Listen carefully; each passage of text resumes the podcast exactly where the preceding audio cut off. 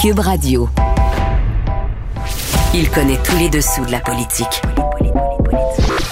Chef du bureau d'enquête de l'Assemblée nationale. Antoine Robitaille. Là-haut sur la colline. Là-haut sur la colline. Cube Radio. Excellente journée à tous. Aujourd'hui à l'émission, nous recevons, comme tous les mardis, notre chroniqueur historien Dave Noël, qui se rappelle du parcours de Clément Richard, président de l'Assemblée nationale lors du premier mandat. L'évêque Clément Richard vient de nous quitter. Ensuite, il se penche sur le départ de Maurice Duplessis en 1939. Et enfin, il expose le débat sur la Nouvelle-France qui enflamme les pages du devoir ces temps-ci. Mais d'abord, mais d'abord, c'est l'heure de notre rencontre quotidienne avec nul autre que Rémi.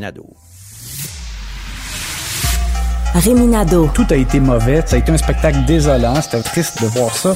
Antoine Robitaille. On sait bien, vous voulez faire du nationalisme, mais non, on veut justement contrebalancer cette délocalisation-là politique.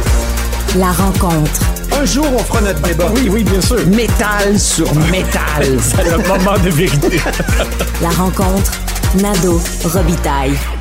Mais bonjour Rémi Nadeau. Bonjour, Antoine. Chef de bureau parlementaire à l'Assemblée nationale pour le journal et le journal. Faut-il baisser les taxes sur l'essence? On en parlait hier, Rémi, puis toi, tu disais le gouvernement n'est pas intéressé. Non. Et là, il y a Éric Duhem qui frappe à la porte, euh, qui a présenté une nouvelle candidature en vue de la prochaine élection en Mauricie. Et dans le cadre de cette conférence de presse, le chef du Parti conservateur du Québec a demandé que le gouvernement euh, bouge là-dessus et euh, cesse de percevoir une taxe là, sur le litre d'essence en raison du contexte particulier de la, de la hausse fulgurante du prix que l'on constate à la pompe. depuis- L'exemple vient de l'Ouest. Exact. Alors, en Alberta, c'est ce qui a été fait. Jason Kenney a annoncé que là-bas, donc, la taxe de 13 cents euh, provinciale sera suspendue à compter du 1er avril. Et il a expliqué le mécanisme. D'abord, il y a deux choses différentes avec ici. Euh, en Alberta, ils profitent d'importantes redevances liées à l'exploitation du pétrole. Donc, c'est sûr que eux, là, leur coffre, c'est sûr qu'ils sont regarnis en raison de ça. Et Jason Kenney dit donc, nous, on a les moyens de le faire. Euh, mais l'autre chose, c'est qu'il y a un mécanisme qui fait que euh, cette suspension de la, euh, taxe perçue pour le, gouvernement albertain, elle se ferait jusqu'à ce que le prix du brut redescende en bas de 90 dollars US. Donc, à ce moment-là, au moins les gens savent que c'est pas éternel, mais que c'est là de façon euh, temporaire le temps euh, qu'il y a cette forte augmentation. Parenthèse aussi là-bas. Jason Kenney a aussi annoncé, comme une ristourne, euh, un rabais qu'il y aura sur euh, le tarif d'électricité. Il y aura trois fois une remise de 50 Donc, les Albertains vont aussi profiter euh, de 150 de, de rabais d'électricité en Alberta, en plus de la taxe sur l'essence qui ne sera pas perçue. Alors, c'est vraiment comme une aide directe. Pour revenir à Éric Duhem, alors donc en conférence de presse, lui nous dit il faut absolument que le gouvernement du Québec bouge là-dessus. On va l'écouter.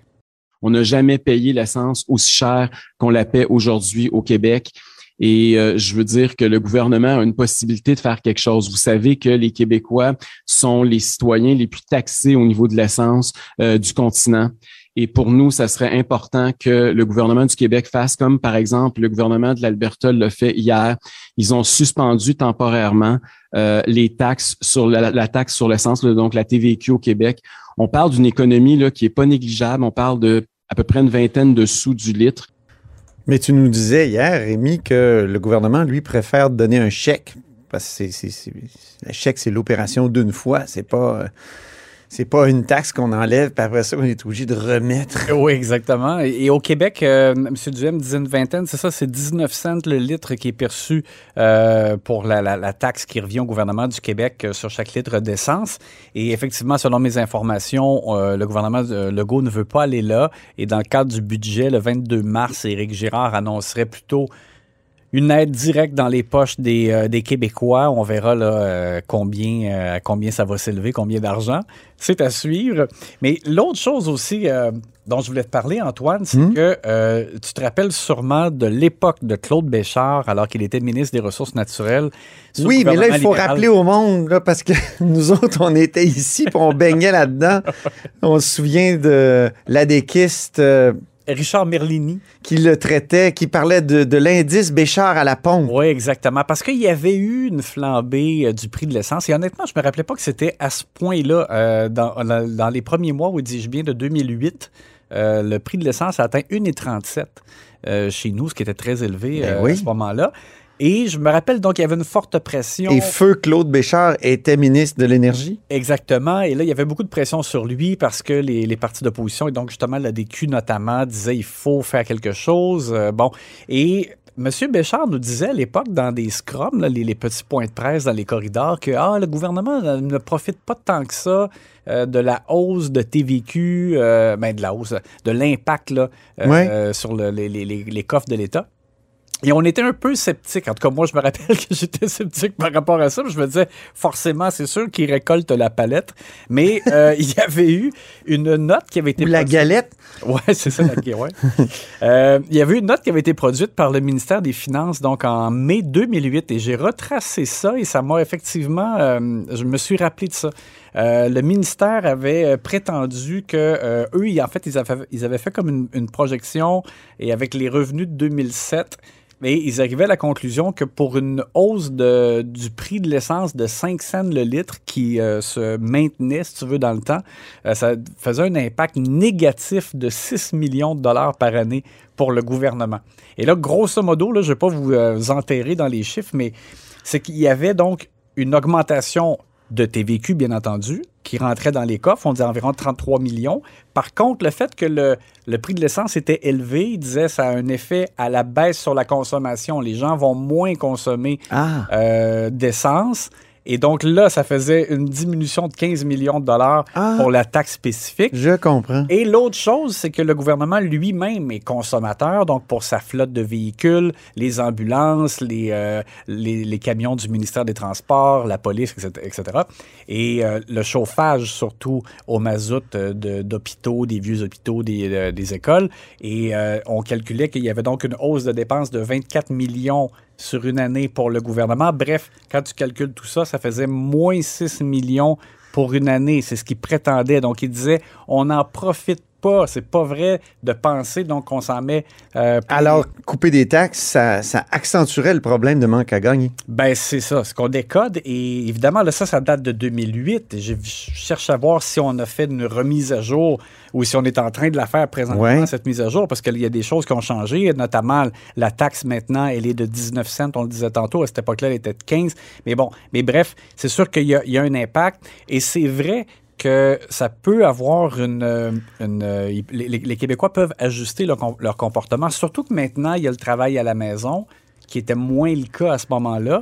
C'est vrai qu'aujourd'hui, il y a des gens qui peuvent dire ben, je vais travailler de chez moi de toute façon. Maintenant, on Ben le oui. fait avec la pandémie et euh, j'aurais pas besoin de faire le plein. à- Puis il y a l'électrification qui se fait. là. Oui. Il y a quand même de plus en plus d'auto électriques. Ouais. Euh, Alors, j'ai quand même hâte d'entendre François Legault quand il pourra répondre là-dessus, euh, parce que c'est un sujet très intéressant. Ça touche la poche de, de tout le monde, le portefeuille, et euh, on, a- on aimerait évidemment avoir un peu de, de répit, mais euh, ça tombe bien, il va y avoir des élections? exact. Enfin, on le sait. Mais tu l'avais dit hier, Rémi. Je te dis, si quelqu'un avait écouté hier, là, aujourd'hui, il, il y a toutes les nouvelles. Rémi lui avait livré toutes les nouvelles, mesdames Mais et messieurs.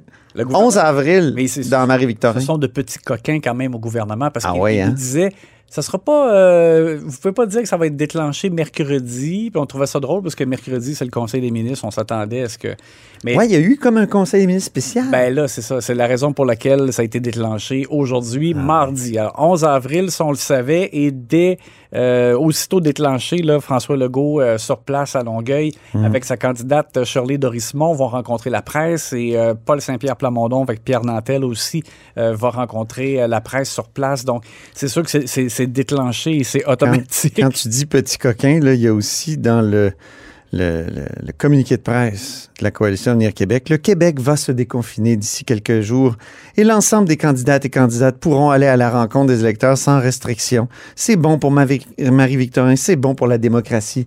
Hey, ça fait un mois qu'ils font campagne à la CAQ. Il n'y a pas un ministre qui est pas allé. c'est ça ah oui c'est clair Ils que- sont petits coquins. C'est même poli de dire petit Euh, coquin. oui, oui, oui, en effet, parce que là... C'est sûr que les autres partis ne sont pas privés, mais quand même. Ouais, c'est ça. Mais t'as raison, là, la, la campagne, elle était déjà en cours. Il y avait déjà du porte-à-porte. Euh, bref, euh, c'est ça. C'est sûr que euh, ils ont pas tort à- à- pour un élément, c'est qu'il y aura plus de possibilités de rassemblement à plus de personnes, là, mais, euh, mais pour ce qui est du porte-à-porte... Non, mais combien c'est ça? Porte-à-porte, on a vu des milliers de photos. Là. Oui, c'est clair. Et par ailleurs, je suis quand même euh, un, un peu étonné de voir. euh, mais je pense que ça fonctionne quand même encore, le contact direct avec les gens comme ça. Mais à la dernière élection générale de 2018, moi, notamment, il y a un libéral qui m'avait dit que le porte-à-porte, c'était vraiment plus comme avant. Euh, Ah oui? Quelqu'un m'avait dit T'étais aussi bien de pas te présenter là, le soir pendant District 31 parce que tu vas te faire revirer de bord. là. Ah oui. Euh, donc, c'est vrai que ça me dérangerait, moi. Ben, Ben, pas, peut-être pas District 31, mais euh, Alors, je sais pas. J'imagine qu'ils ajustent un peu leur façon de faire avec le temps, mais parce que c'est ça, on me disait que c'était pas, c'était pas si Ouais. payant que ça nécessairement de faire le porte-à-porte. il faut pas que les candidats débarquent quand c'est là-haut sur la colline, tu sais, entre Non 19 et C'est 19h30. ça, parce que là, c'est c'est pas un- ça Les gens écoutent, les là, sont dans leur cuisine, tu sais. Hey, merci infiniment, Rémi. On se reparle demain.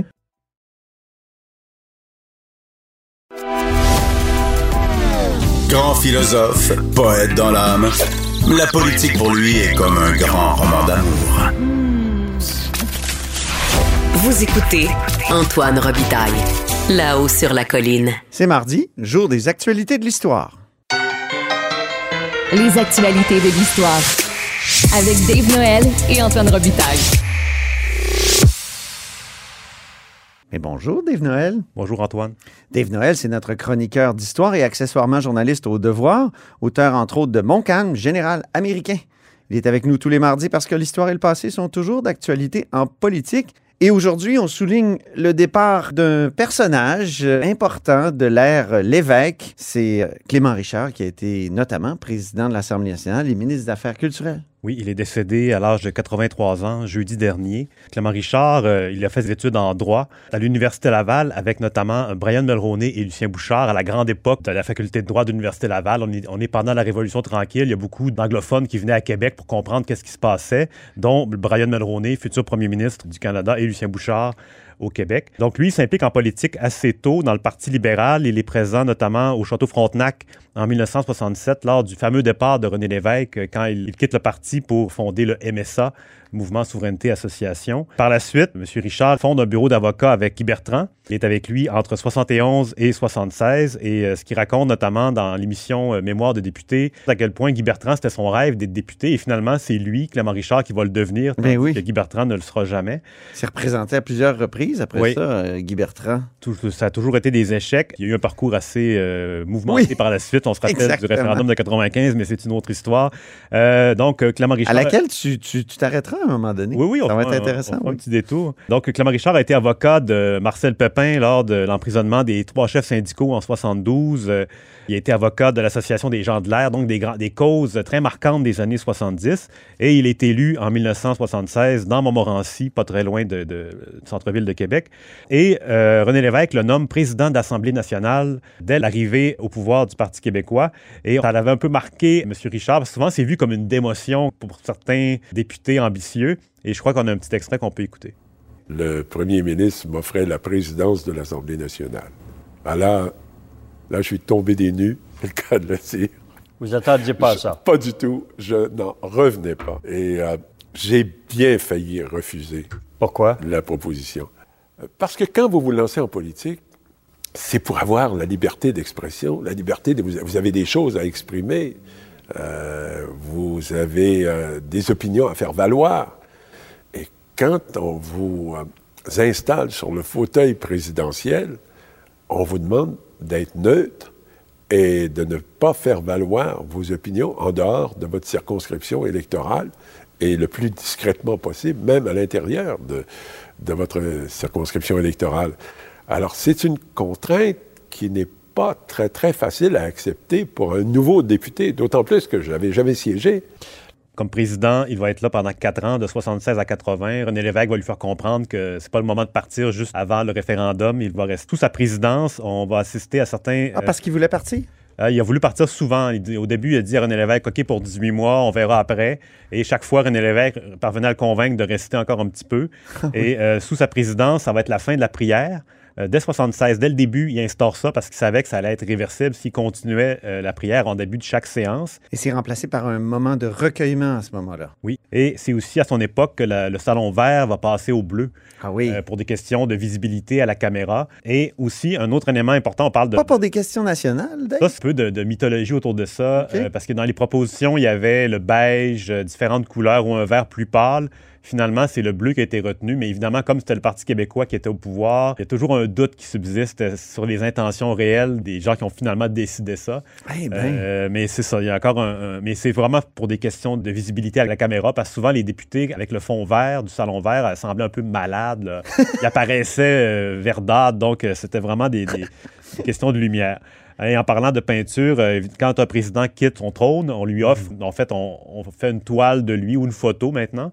Et euh, le fameux tableau euh, qui est accroché dans les couloirs du Parlement le de plus beau. Richard, c'est le plus beau, le plus cher et le plus controversé aussi. Oui, À hein? l'époque, il a coûté 15 000 et c'est un tableau de Jean-Paul Lemieux. Parce que souvent, les, les peintres qui faisaient ces tableaux-là, c'était des peintres un peu plus classiques.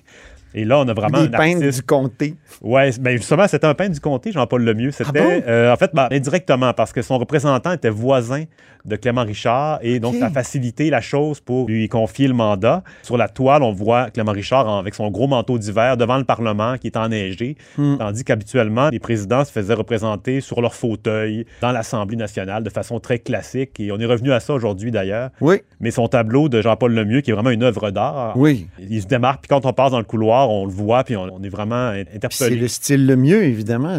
Oui, tout à fait. Qui se démarque avec une espèce d'horizon euh, neigeux. Hein, comme... Oui, oui. Puis dans, dans, dans l'émission Mémoire de député, il racontait que Jean-Paul Lemieux insistait beaucoup dans ses œuvres pour que le, le sujet ait un chapeau sur la tête, mais lui, à l'époque, il n'en portait pas. Par la suite, il s'est mis à en mettre, donc il y avait un regret par rapport à ça, de ne pas Ah! avoir un chapeau sur, Oh non, mieux sur la toile. Et puis, pardon, par la suite, après son mandat à la On présidence... voit beaucoup de photos de présidents avec euh, le tricorne. Oui, qui était jusqu'aux années 60, qui était ça. de mise, avec les gants blancs aussi. Oui. Donc, Clément Richard va être ministre de la Culture euh, de 81 à 85 et euh, il ne s'est pas représenté en 1985 aux élections générales. Passons maintenant à la série Quitter le pouvoir depuis 100 ans. Et c'est au tour de Duplessis. Oui, nul autre que Duplessis. Donc, Maurice Lenoblet. Pour cette année électorale, donc notre série euh, sur les départs des premiers ministres, comment ça se passe concrètement. Duplessis, euh, évidemment, on rappelle son règne de 18 ans, 6655 jours au pouvoir, c'est le record. C'est une grande figure un peu repoussoire de ce qu'on a appelé la grande noirceur. Et souvent, on pense à lui pour son long mandat de 15 ans de suite, de 44 à 59, qui a mené à son second départ. Euh, il est décédé en fonction à Shefferville le 7 septembre 59, à l'aube de ce qui est devenu la Révolution tranquille. Mais on oublie son premier mandat, 감사합니다. Celui euh, de 1936 à 1939, un court mandat de trois ans. Et c'est à ce premier départ-là que je m'intéresse aujourd'hui. À 20 ans d'intervalle, d'ailleurs, en 39, il est battu aux élections, 20 ans avant sa mort. Ben oui. Le premier mandat de Duplessis de 36 à 39, il est marqué par, évidemment, la volonté d'autonomie provinciale. La fameuse loi du cadenas pour contrer la propagande communiste est votée sous ce premier mandat-là.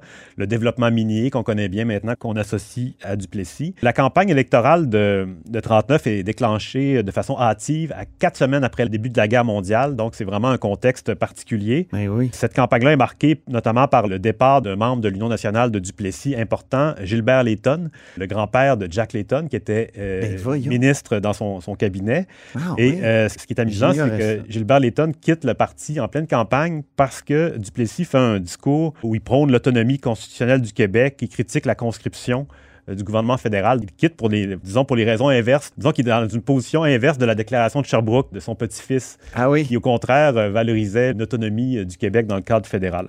Quoique la conscription, ça a été un, un- un gros débat aussi dans, la Seconde Guerre mondiale. Moins important la- que lors de la première, mais, Mais quand même. pour cette campagne électorale-là de 39, c'est au cœur des débats euh, de- de- des- élections. Hmm. Le 25 octobre, le jour du scrutin, Duplessis est battu. C'est vraiment une inversion des, des résultats de- des élections de 36 qui avaient amené euh, Duplessis au pouvoir. Godbout récolte 53% des voix contre 39 pour Duplessis. C'est vraiment une défaite euh, éclatante et on a un extrait de, non pas des, des discours de l'époque qui n'ont visiblement pas été conservés, mais de la série Duplessis de Denis Arcand qui a été diffusée dans les années 70. On a la réaction de Duplessis en apprenant sa défaite à la radio. Libéraux 1. En avance, Union nationale 10, libéraux 40. Ou du trace de Canadiens français. Reste départ!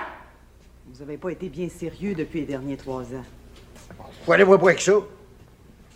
Mais Kendikin, il parle au fantôme de sa mère les soirs de pleine lune. S'est fait construire des ruines dans sa cour. Puis ça l'empêche pas d'être premier ministre du Canada, même s'il est fou attaché.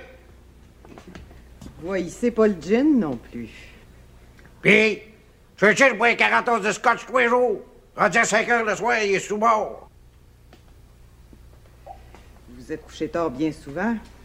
Ces choses-là finissent par se savoir. Roosevelt, il couche avec sa secrétaire quand c'est pas avec des actrices de Hollywood puis de New York. Faites pas de médisance, là. C'est pas de la médisance, sa femme le sait. C'était évidemment le comédien Jean Lapointe qui interprétait un de ses grands rôles, un des grands rôles de sa vie, c'est-à-dire Maurice Duplessis qui l'imitait à merveille. Mais Dave, qui était cette voix féminine qu'on entendait? Mais c'est là, c'est une comédienne, mais elle représentait qui? Auréa Cloutier, la secrétaire euh, fidèle de Maurice Duplessis. Euh, là, on entend évidemment euh, M. Duplessis qui est euh, ivre, parce qu'à l'époque, il était encore très fort sur la bouteille de gin. et il va arrêter de boire justement après sa défaite. Euh, il va devenir sobre et ça va lui permettre de, se remettre en selle parce que après sa défaite électorale, il est contesté. Il aurait pu disparaître au profit d'un autre euh, membre. D'ailleurs, le journal Le Soleil de l'époque évoque que dé- déjà Paul Sauvé comme successeur. Il a 32 ans, il est jeune et euh, c'est ça, il est vraiment menacé. On parle aussi de la renaissance du Parti conservateur qui se détacherait de ce qui était devenu l'Union nationale. Pour ce qui est du passage du, pouvoir à, à Godbout aux libéraux, il est d'abord prévu pour la Toussaint. Mais comme c'est le jour des morts, on préfère attendre aux journées suivantes pour pas avoir le mauvais œil sur la succession. Duplessis, à ce moment-là, il est malade, il souffre de la gorge. Il a comme contracté une bronchopneumonie pendant les assemblées publiques qu'il faisait euh, à l'époque, parce qu'on est à la fin de l'été, début de l'automne, pendant la campagne électorale. Et on- dans les journaux, euh, pour la, la transmission du pouvoir, on J'espère parle... qu'il s'est isolé, s'est lavé les mains. Euh, ben, pas à l'époque. Porter son masque. Non, évidemment, non, on est, on est à- avant tout ça. Et on parle dans les journaux euh, du, du changement des fonctionnaires qui sont menacés, parce qu'évidemment, à l'époque, tout est très politisé. Et dans le Soleil, on évoque le fait que Godbout est un père de famille, il sera donc clément envers les fonctionnaires nommés par Duplessis, mais quand même, certains fonctionnaires ne respirent que d'un poumon. C'est ce Oh. euh, pour, euh, pour souligner la, la nervosité. qui- Ouais, J'aime bien l'expression. Le 8 novembre, c'est vraiment la translation du pouvoir. Euh, Duplessis est de- d'excellente humeur. Il euh, garde les apparences euh, intactes pour la suite. Et pour ce qui est de la fronde euh, qui, monte dans son parti, il va avoir une grande rencontre en 1940 au Club Renaissance à Québec sur la Grande Allée, dans ce qui est devenu le bar Le Maurice. Oui. Et là, il rencontre ses députés contestataires et il réussit à, à reprendre euh, son parti en main et il va être réélu euh, donc en 44 et jusqu'en 59 à son décès. Revenons en terminant, Dave, sur le débat au sujet de la Nouvelle-France dans les pages du Devoir. Débat lancé par Gérard Bouchard qui avait considérablement noirci la période. Donc, euh, l'historien euh, Gérard Bouchard qui disait on peut pas s'identifier à cette période épouvantable, le fait de corruption, de machin. En tout cas, c'était effrayant. Éric Bédard, un autre historien, lui a répondu, euh, a pris un peu le contre-pied en citant notamment un autre historien important, Guy Frégaud, qui soulignait beaucoup les effets de la conquête. Et là, il y a un Michel Brunet, faut pas se mêler parce qu'il y a un grand historien aussi qui s'appelle Michel Brunet, donc l'auteur Michel Brunet, qui répond à Éric Bédard. Euh, Parle-nous un peu de ce débat-là. On sait que toi, tu penches euh, du côté d'Éric Bédard, non? Ben, en fait, comment dire, c'est un débat complexe. Le texte de, de Michel Brunet, que, comme tu disais bien, l'homonyme de l'autre, le premier Michel Brunet, si on veut, c'est euh, un membre de l'école de historique de Montréal avec justement Guy Frégaud et Maurice Séguin. Pour ce Michel Brunet-là, la, la conquête britannique de 1760 est une catastrophe. Ça a mené à la, à la mise en place d'une société anormale, une société euh, euh, coloniale euh, avec des nouveaux possédants, des, des nouveaux Mhm. empires. Et ce, Les élites avaient été décapitées. Ouais, la décapitation sociale. Et ce nouveau Michel Brunet-là, lui, c'est un ancien fonctionnaire du ministère des Relations internationales qui euh, maintenant consacre euh, ses temps libres à, à l'histoire, à des essais. Euh, il vient de publier un livre qui s'appelle L'Angleterre impériale et les Canadiens, 1763-1841, chez Pierre Tisser. Et lui, il réagit vraiment fortement au texte d'Éric Bédard, parce que Éric Bédard disait qu'éventuellement, la Nouvelle-France ou le Canada de la Nouvelle-France serait devenu un État indépendant de la France, euh, comme c'était la normalité des choses. Euh, et oui, un peu comme la société américaine qui s'est détachée de la mère patrie. Et c'était évoqué d'ailleurs, euh, fameux Louis-Antoine de Bougainville, euh, militaire et euh, futur explorateur de- dans l'armée de Montcalm, qui disait qu'un jour des royaumes se créeraient Ah oui. sur le territoire de la Nouvelle-France. C'est vraiment de l'anticipation. Et pour Michel Brunet, c'est des thèses impossibles à, à vérifier, à, à valider. Lui, ça se base sur les, les exemples des autres colonies françaises de l'Amérique, Haïti, la Guadeloupe. La Louisiane en disant que l'accession à l'indépendance euh, ou le futur de ces colonies-là n'a pas été facile. La France voulait les retenir. Par contre, ce qu'on pourrait avancer pour contrer cette thèse-là, c'est que le Canada, à ce moment-là, c'est la seule véritable colonie de peuplement français. Mhm. Les autres colonies, c'est des colonies de ressources uniquement. C'est du mercantilisme minières. pur. hein. C'est sûr, le Canada l'était aussi, mais c'est vraiment une province de France euh, colonisée. Quand même, euh, on, on minimise beaucoup, mais 60 000 habitants dans la vallée du Saint-Laurent en 1760, c'est quand même euh, une masse importante. Alors que ce Michel Brunet-là, il dit c'est presque rien. il minimise beaucoup, il, dit- Mm. il blâme beaucoup la- les autorités françaises de ne pas avoir assuré un développement adéquat à la colonie dès Louis XIV, et ce qui, ce qui a mené à cette, une situation intenable pendant la conquête, un déséquilibre démographique important. Il évoque d'autres arguments, par exemple qu'aucun pays dans les Amériques n'a obtenu son indépendance sans faire la guerre à la métropole. On pourrait avancer un contre-exemple très près de chez nous, le Canada, qui accédait à l'indépendance de la Grande-Bretagne euh, de façon euh, assez pacifique, finalement. Il souligne aussi que, contrairement à ce qu'Éric Bédard dit, les Canadiens n'étaient pas au centre des rouages institutionnels et économiques de la Nouvelle-France. Donc, on était vraiment des comment dire, des sujets euh, sans contrôle sur ce qui nous arrivait. On pourrait rétorquer que Vaudreuil était le gouverneur de la Nouvelle-France, ce qui était, Oui. euh, ce qui c'est pas, pas rien. Son frère Rigaud était gouverneur de Montréal. Ramsey, un Canadien de naissance, était lieutenant de roi à Québec. Et euh, Cadet, un boucher, était devenu municipalaire général du Canada. Donc, c'était le fournisseur des vivres de toute l'armée, qui était à l'époque très imposante au- à l'époque de la conquête. Donc, de dire qu'on était uniquement un peuple euh, détaché de tout ce qui se passait, c'est un peu gros. Et aussi, d'autres éléments qu'il faut tenir compte, c'est l'identité. Aujourd'hui, on parle beaucoup d'identité multiple. Les Canadiens de l'époque se considéraient comme français, un peu comme les Bretons, euh, les Picards. Les Canadiens, c'était une part du peuple français. D'ailleurs, c'est resté très longtemps, ça, cette identification-là à la France, à Mhm. l'identité française, jusqu'au 19e siècle, euh, dans plusieurs des cas. Alors que dans les dernières décennies, il y a plusieurs historiens, je pense à Laurier Lapierre, par exemple, qui ont voulu insister sur le fait que les, les- les- les Français du Canada se sentaient très, très canadiens d'abord et avant tout. Et c'est peut-être un peu euh, de la projection, euh, comment dire, des, des gens qui veulent valoriser l'identité canadienne aujourd'hui dans le passé. Ben, il y a eu ça dans les deux. Et comme un- les deux nationalismes se rejoignent en quelque sorte, on va dire que même du côté euh, des, des- des nationalistes québécois, que le peuple canadien était déjà formé à l'époque. Euh, donc, c'est ça, les deux se rejoignent en quelque sorte dans ce- cette vision-là. OK.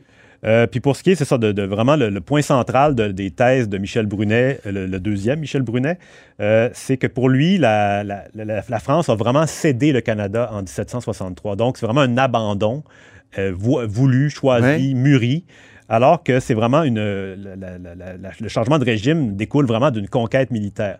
Et ça, c'est une vision quand même qui est assez répandue, l'idée que la France a cédé, abandonné le Canada en 1760, alors que euh, à la table des négociations pour le traité de paix, la France a perdu sur tous les fronts, en Europe, en Afrique, en, en Inde, dans les Antilles, au Canada. Donc, c'est la fin de la guerre de France, sept ans. là. C'est ça, n'a aucun rapport de force.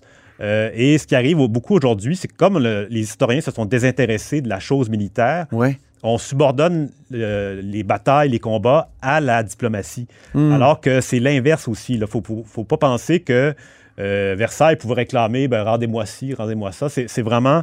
Euh, Une fois que tu avais perdu militairement, c'est ça. On l'a vu au traité, vu au, d'Aix-la-Chapelle, donc il a mis fin à la guerre précédente de Ouais. d'Autriche. Pour récupérer Louisbourg, la France a dû évacuer le- l'actuelle Belgique au complet. Donc, euh, c'est pas seulement, souvent la vision qu'on a, c'est des, des diplomates à, à perruque qui négocient autour d'une table euh, de façon superficielle, mais ils devaient tenir compte de ce qui s'était passé sur les champs de bataille. Et euh, pour ce qui est de la vision euh, générale, euh, Michel Brunet, le deuxième du nom, insiste beaucoup sur l'image de la Nouvelle-France, un paradis perdu. Ouais. Euh, Nouvelle-France idéalisée euh, qu'on a connue. qui, qui est de- Chez certains auteurs, selon lui. Ouais, qui était très présente euh, avant les années 60, par exemple. Moi, ce que je note beaucoup, c'est qu'on est vraiment passé de cette image-là à une contre-image aujourd'hui qui est plus sombre. Je ne suis pas certain que la Nouvelle-France soit euh, si idéalisée que ça aujourd'hui dans l'historiographie récente, qui est en constante évolution, évidemment, mais euh, ça, ça va être... Est-ce qu'on est passé d'un extrême à l'autre, donc d'un- d'un paradis perdu à un enfer euh, épouvantable?